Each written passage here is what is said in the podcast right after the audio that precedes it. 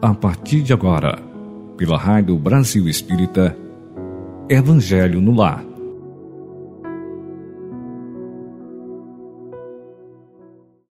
Queridos ouvintes da Rádio Brasil Espírita, queridos irmãos, queridas irmãs, bom dia, boa tarde, boa noite. Estamos aqui mais uma vez reunidos, eu aqui no meu lar, você aí no seu lar, com os seus familiares, escolhendo a sala preferencialmente para nós praticarmos no dia de hoje o Evangelho no Lar. Inicial, meu nome é Edson, eu sou um colaborador da Rádio Brasília Espírita.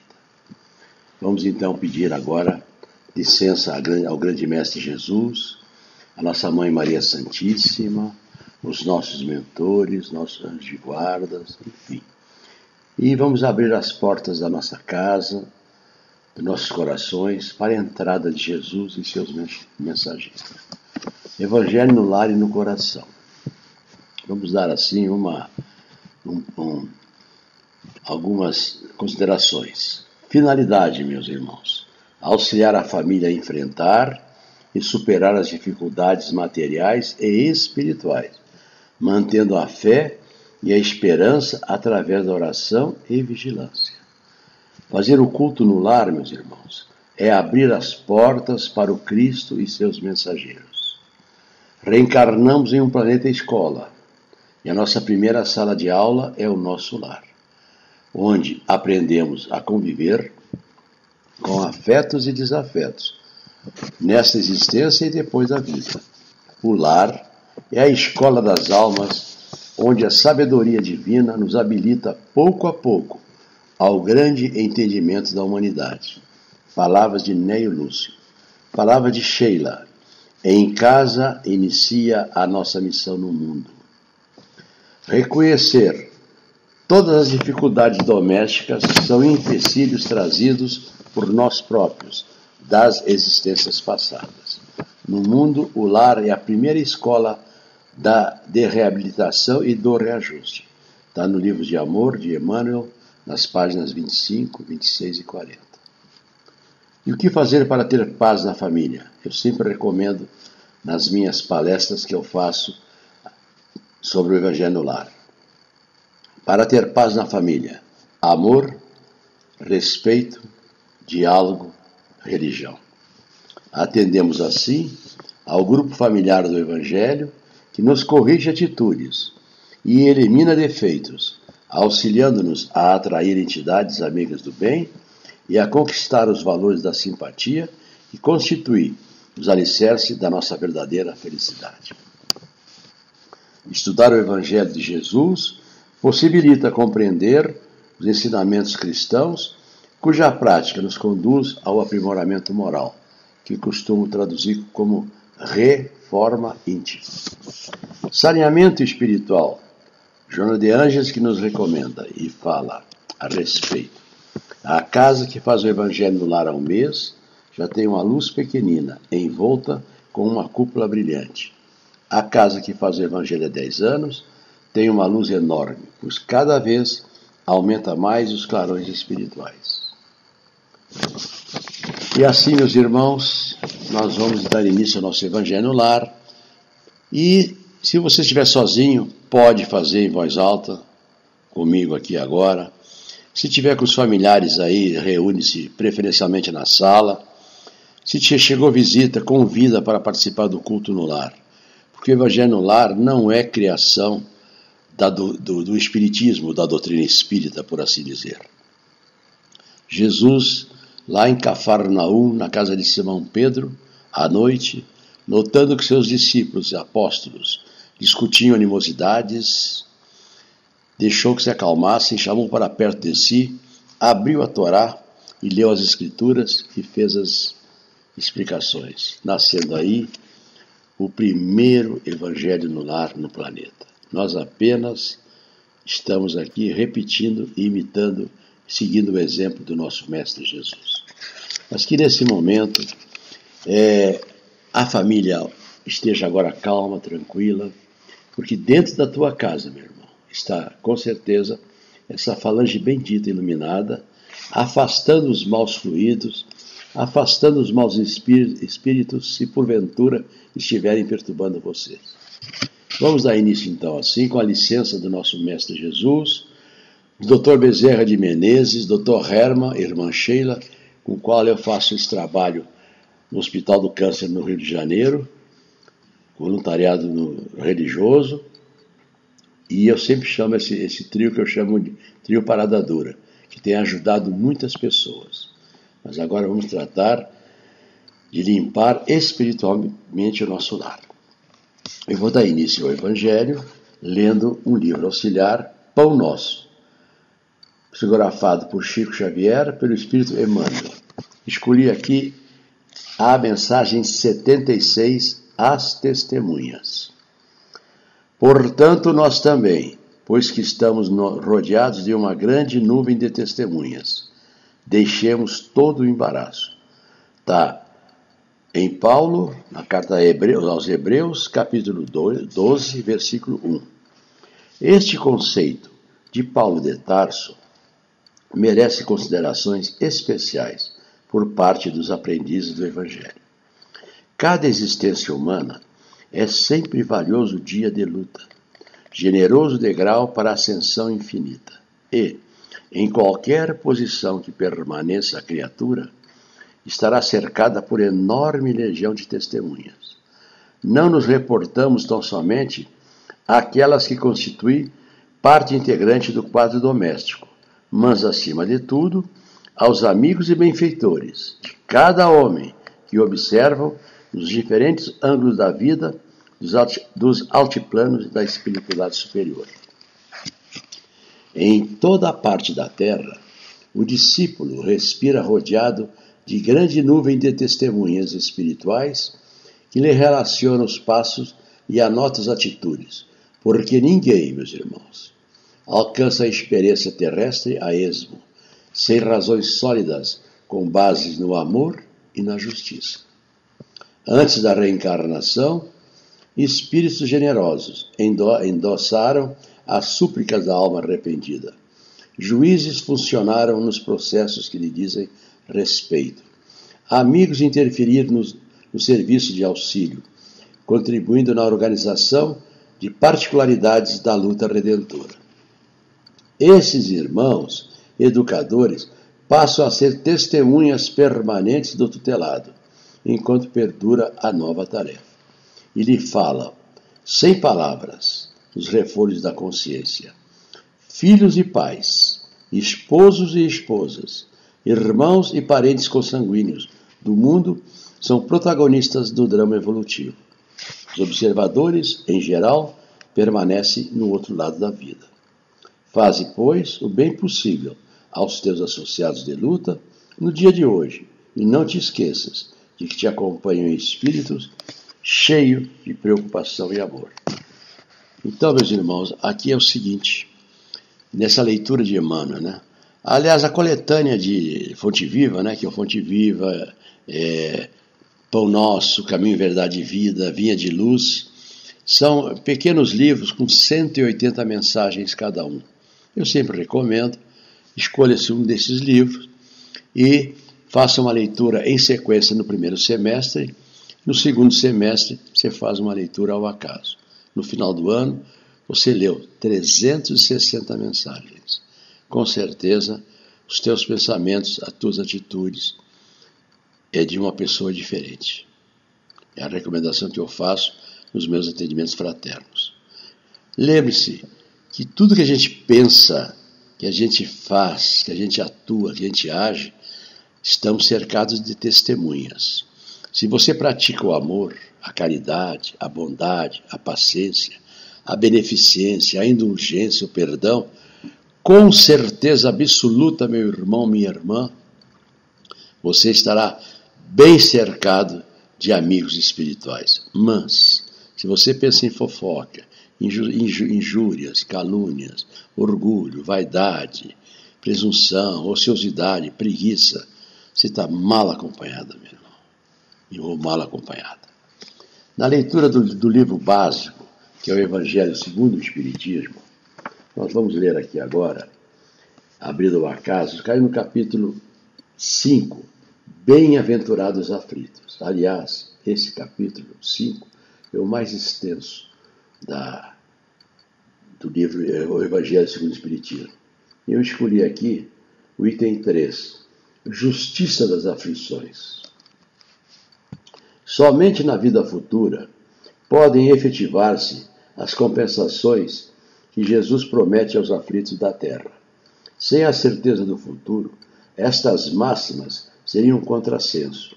Mais ainda, seria um engodo.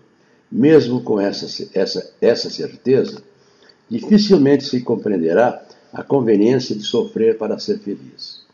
É, dizem, para se ter maior mérito. Mas então pergunta-se: por que sofrem uns mais do que os outros? Por que nascem uns na miséria e outros na opulência, sem coisa alguma haverem feito que justifique essas posições? Porque uns nada conseguem, ao passo que a outros tudo parece sorrir? Todavia, o que ainda menos se compreende é que, que os bens e os males sejam tão desigualmente repartidos entre o vício e a virtude. Que os homens virtuosos sofram ao lado dos maus que prosperam.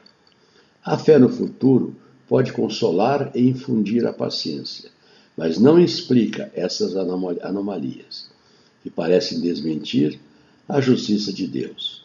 Entretanto, Desde que admita a existência de Deus, ninguém o pode conceber sem o infinito das perfeições. Ele necessariamente tem todo o poder, toda a justiça, toda a bondade, sem o, sem o que não seria Deus.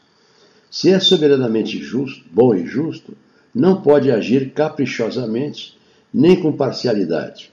Logo, as vicissitudes da vida derivam de uma causa, e pois que Deus é justo, justo há de ser essa causa.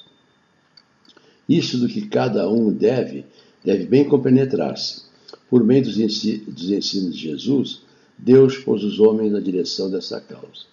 E hoje, julgando-os suficientemente maduros para compreendê-la, lhes revela completamente a aludida causa por meio do Espiritismo, isso é, pela palavra dos Espíritos. Ou seja, meus irmãos, estamos aqui é, neste, nesta existência, que a nossa vida, nós somos espíritos imortais. Temos só uma vida, né? Mas existência temos várias. Então, se alguma coisa está te acontecendo nessa existência, provavelmente nessa existência deve ter uma causa. Porque, como diz nosso querido André Luiz, o plantio é livre, a colheita é obrigatória, é ação e reação. Então, se você, por exemplo, nós temos adversários, mas eu nunca fiz mal àquela pessoa, de repente aquela pessoa não gosta de mim, então, se eu nada fiz, eu pedi perdão nas orações e aqui no Evangelho no Lar, vou pedir perdão. Agora, se temos adversários desencarnados, a troco de quê? Como é que o espírito vai chegar na nossa casa, na nossa vida e nos perturbar? Sem uma razão, sem um motivo e alguma coisa nós fizemos em vidas passadas. Então, cabe, na hora do Evangelho ou em qualquer momento, elevar o nosso pensamento através da prece e pedir perdão aos nossos adversários, encarnados e desencarnados. Essa é a função nossa aqui no plano. E a nossa primeira escola né, é o lar, onde a gente convive, não sabemos com quem, os nossos maridos, nossas esposas, nossos filhos, os pais, a parentela, enfim. Você nasce ali, é o filho, é a filha, depois você cresce, você casa, aí vem o marido, vem a esposa, vem a, a parentela, vem os filhos, depois vem os netos, e vai crescendo, né? Então a gente tem que estar. Tá, o Evangelho Lar possibilita que a família sempre esteja em paz, em paz com a sua família e com seus vizinhos e tudo mais. Eu vou ler agora uma mensagem aqui de Sheila, que eu sempre leio. Né? Abri aqui na Novas Mensagens de Sheila para você, de Cleiton Levi, aqui na mensagem 23. Imortalidade. A morte não é o fim.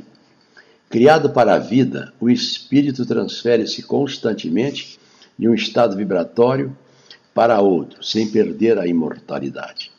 Repare nos, nos exemplos da natureza a destruição da semente em contato com o solo, não passe de transformação da vida, gerando mais vida. O sol, que se oculta com a chegada da noite, ressurge a cada amanhecer, sem jamais deixar de brilhar. Se te ressentes da ausência do afeto que a desencarnação transferiu para a vida no além, não te revoltes e nem te desesperes. Corações amoráveis o acompanham, tanto quanto a ti, a fim de que a vida de cada um siga em paz na direção do progresso. Confia no Pai e prossegue vivendo, fazendo o melhor ao teu alcance. A felicidade de quem segue no além, muitas vezes, depende do equilíbrio de quem permanece na terra. Entrega-te ao trabalho construtivo, orando e servindo, e contarás com os eflúvios de luz e paz que vertem do alto, favorecendo-te na jornada redentora, até que te reencontres com os corações queridos em comunhão de amor nos domínios da eternidade. Querida Sheila, sempre dando aquela. Eu vou fazer aqui, a, iniciar aqui a, a minha, nosso Evangelho agora, nas orações e irradiações. Eu vou iniciar com a prece de Caritas. Então, agora vamos pensar nos nossos irmãos, na nossa casa, enfim, irmãos, familiares encarnados desencarnados, amigos, adversários e tudo mais. Concentração, meus irmãos, prece de Caritas. Deus, nosso Pai, que tendes poder e bondade, dai a força àquele que passa pela aprovação, dai a luz àquele que procura a verdade, onde no coração do homem a compaixão e a caridade. Deus, dai ao viajor a estrela guia, ao aflito a consolação, ao doente o repouso. Pai, dai ao culpado o arrependimento, ao espírito a verdade, à criança o guia, ao órfão o Pai. Senhor, que vossa bondade se estenda sobre tudo o que criastes. Piedade, Senhor, para aqueles que vos não conhecem, esperança para aqueles que sofrem.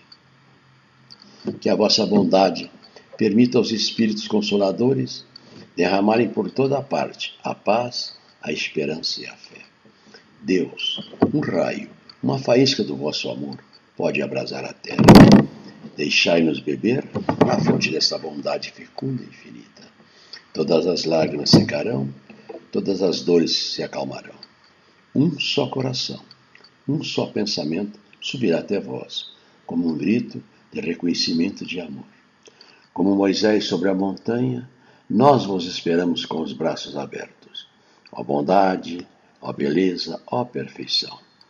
E queremos de algum modo alcançar a vossa misericórdia. Deus, dai-nos a força de ajudar o progresso, a fim de subirmos até vós. Dai-nos a caridade pura, dai-nos a fé e a razão, dai-nos a simplicidade, que fará de nossas almas o espelho onde se refletirá a vossa santíssima imagem. Assim é e assim será. E assim, meus irmãos, elevando os nossos pensamentos a Deus, a Jesus e a Maria Santíssima, aos nossos anjos de guardas, nesse momento, vamos pedir a esses mentores iluminados que estão em nosso no lado de cada um de nós, para fazer a sepsia a limpeza espiritual da nossa casa.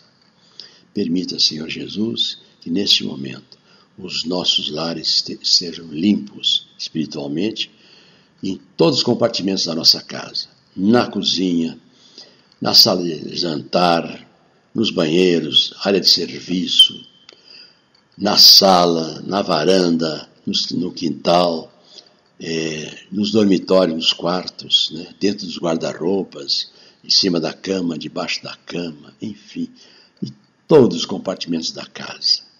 Extensivo aos vizinhos do nosso andar, aos vizinhos do prédio, os vizinhos da rua, nossos vizinhos das casas próximas a nós. Que as nossas águas sejam fluidificadas, magnetizadas.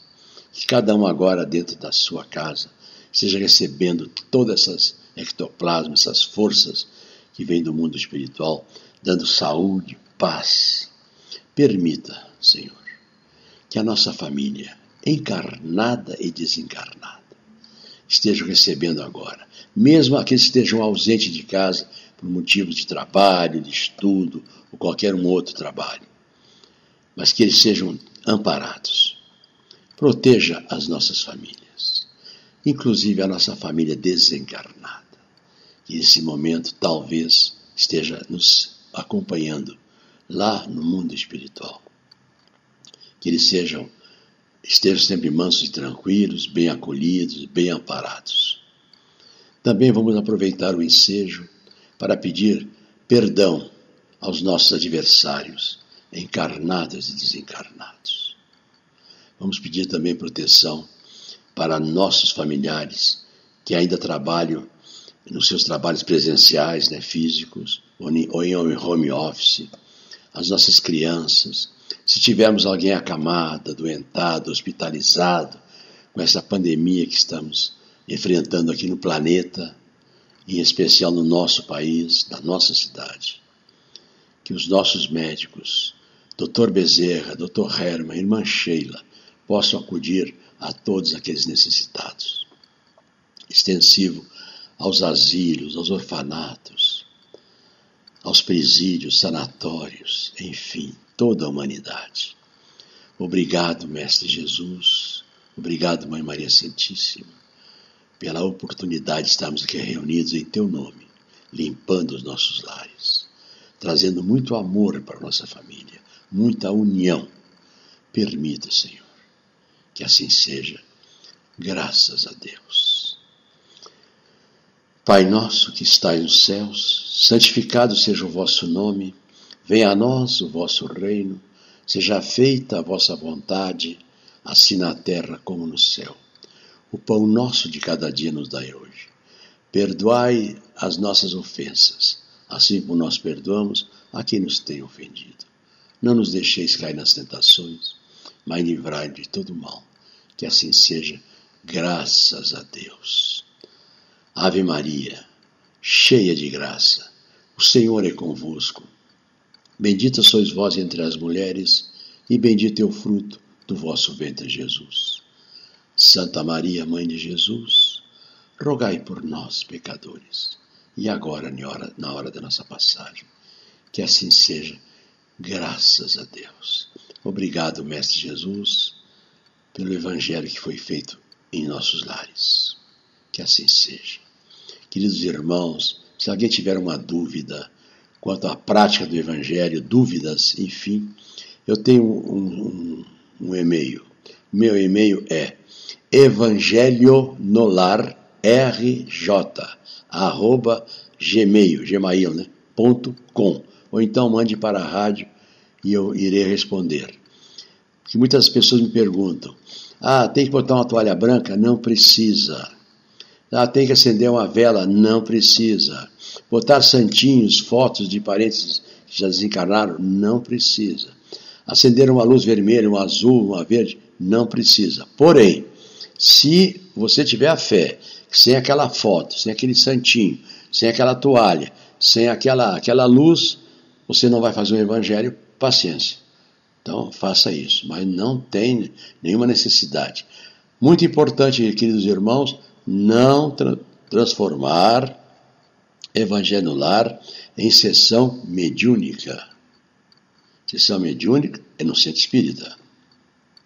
Os mentores estão aí agora na tua casa para limpar espiritualmente a tua casa, não para fazer trabalhos espíritas. Isso é trabalho e missão dos mentores, dos médios na casa espírita. Se a tua casa estiver trabalhando aberta atualmente, mesmo com restrição de número de pessoas, comparece lá e fala: Olha, eu sou médio, eu trabalho aqui, eu trabalho em outra casa, tive aqui uma intuição, anotei aqui no papelzinho, o que, que eu posso fazer, o que, que eu posso, podemos fazer por mim ou pela minha família. Isso é muito importante. E, e eu, eu, como eu pratico a campanha do Evangelho no Lar do Rio de Janeiro, na capital, e no interior, quando, quando possível, depois que eu faço a campanha do Evangelho lá naquela ou na outra casa espírita, no retorno, que eu faço outras palestras, eu tenho a oportunidade, irmãos, de ouvir testemunhos antes e depois. Porque quando você começa a praticar o Evangelho na tua casa, você forma ali dentro um círculo de luz que não deixa entrar nenhuma negatividade, a não ser que você traga pelos teus pensamentos e pelas tuas atitudes. Então, maneira, meu irmão. Seja um bom pai. Nós temos que ter muita paciência com essa pandemia. Muitas vezes somos obrigados a ficar, entre aspas, presos, detidos em casa com os nossos filhos pequenos, às vezes. E falando em pequenos eh, crianças, pode-se fazer com eles um pequeno cultinho no lar, na parte da manhã, na parte da tarde, aí você escolhe, para eles não, digamos, não atrapalharem o evangelho. Agora, se eles se comportarem direitinho, tudo bem. O evangelho deve ser escolhido um dia da semana, num horário que todos podem estarem juntos. Não pode ser de manhã, de tarde, de noite, a hora que for. Porque naquele horário que você já se programou para, para o evangelho, espíritos de luz estarão dentro da tua casa, te dando o apoio. É como se você chama né, a faxineira, exemplo. Você combina com a faxineira para fazer limpeza física. Ela chega lá naquele dia, lá 8 horas, 7 horas, não sei, e faz a faxina. Então você já se prepara. Olha, gente, vem faxineira aí, vamos passear no shopping, vamos no jardim, vamos passear na praia, ou vamos aqui em casa se, se acomodar para receber, para que ela possa fazer a faxina. Então, quando você se prepara naquele horário para praticar o Evangelho no lar, que é uma ferramenta maravilhosa, Evangelho no lar. Eu digo isso porque eu escuto. Aí tem muito, e, tem, e as pessoas têm muitas dúvidas. Teve um exemplo de uma irmã, né, eu já eu acho que comentei, que o marido dela é evangélico e ela é espírita. Então ela disse que o, o, o marido queria fazer o evangelho, o evangelho com o Velho Testamento e ela faz com o Novo, que é o Evangelho segundo o Espiritismo. Eu recomendei então que fosse dois evangelhos, um para o marido, outro para a esposa. Aí diz, uma senhora veio falar comigo que o marido bebe muito. Olha, paciência, faz o evangelho a si mesmo. Teve uma irmã minha que me deu testemunho, ela começou a fazer o evangelho no banheiro, porque fora do banheiro era uma bagunça. Do banheiro ela passou para o quarto, do quarto passou para a sala. E é assim, meus irmãos. O evangelho, de qualquer maneira, é feito. Quando você bota Deus na tua vida, quando você bota Jesus, coloca Jesus na sua, na tua existência, coloca a Maria Santíssima, esses mentores de luz, dentro do teu lar, com certeza o teu lar está iluminado. Isso é com certeza absoluta. Eu falo com testemunha eu mesmo. Em outros evangelhos, que eu, eu vou contar histórias da minha parte, tem duas, dois cenários da minha vida que eu jamais vou esquecer. Tudo através do evangelho no lar. Eu perdi, eu sou, eu tenho duas esposas desencarnadas, mas eu me dou muito bem com elas porque nos evangelhos estou sempre orando e pedindo proteção a elas. Se eu estou calmo e tranquilo hoje, perdi um filho, primeiro filho, duas esposas, se eu estou calmo hoje, tranquilo, vivendo a minha vida normal, graças à doutrina espírita. Essa doutrina maravilhosa que nos educa, nos regenera e nos consola. Assim, meus irmãos, tenham paciência. Lembrando que Nossa Senhora, numa frase, mandou para o Chico, Chico Xavier: Meu irmão, tudo passa. Se você está passando por uma situação difícil, tenha calma e tenha paciência tudo passa. Todo dia anoitece, mas todo dia amanhece. O sol chega para todos. O sol ilumina, ilumina a Terra, o planeta. O sol não escolhe este ou aquele país. O sol não escolhe nada. Ele ilumina todos. O ar vem para todos. Esse planeta é nosso. Jesus o criou para nós, a pedido do nosso Pai Maior. Então, meus irmãos, muitas bênçãos. Que o teu lar seja abençoado sempre. Havendo dúvidas, mande para a Rádio Brasil Espírita as dúvidas ou para o meu e-mail evangelho nolar rj arroba gmail.com. Meu nome é Edson. Terei o maior prazer para orientar e informar vocês que neste momento a equipe da Rádio Brasília Espírita seja também abençoada, protegida e que esta nossa rádio cresça cada vez mais, que tenha mais audiência, mais ouvintes, porque é uma rádio voltada para a doutrina espírita, para colocar nossos irmãos sempre na luz, no aconchego e na proteção da luz. Queridos irmãos, queridas irmãs, obrigado pela audiência. Que Deus abençoe a todos. Permita que assim seja, graças a Deus.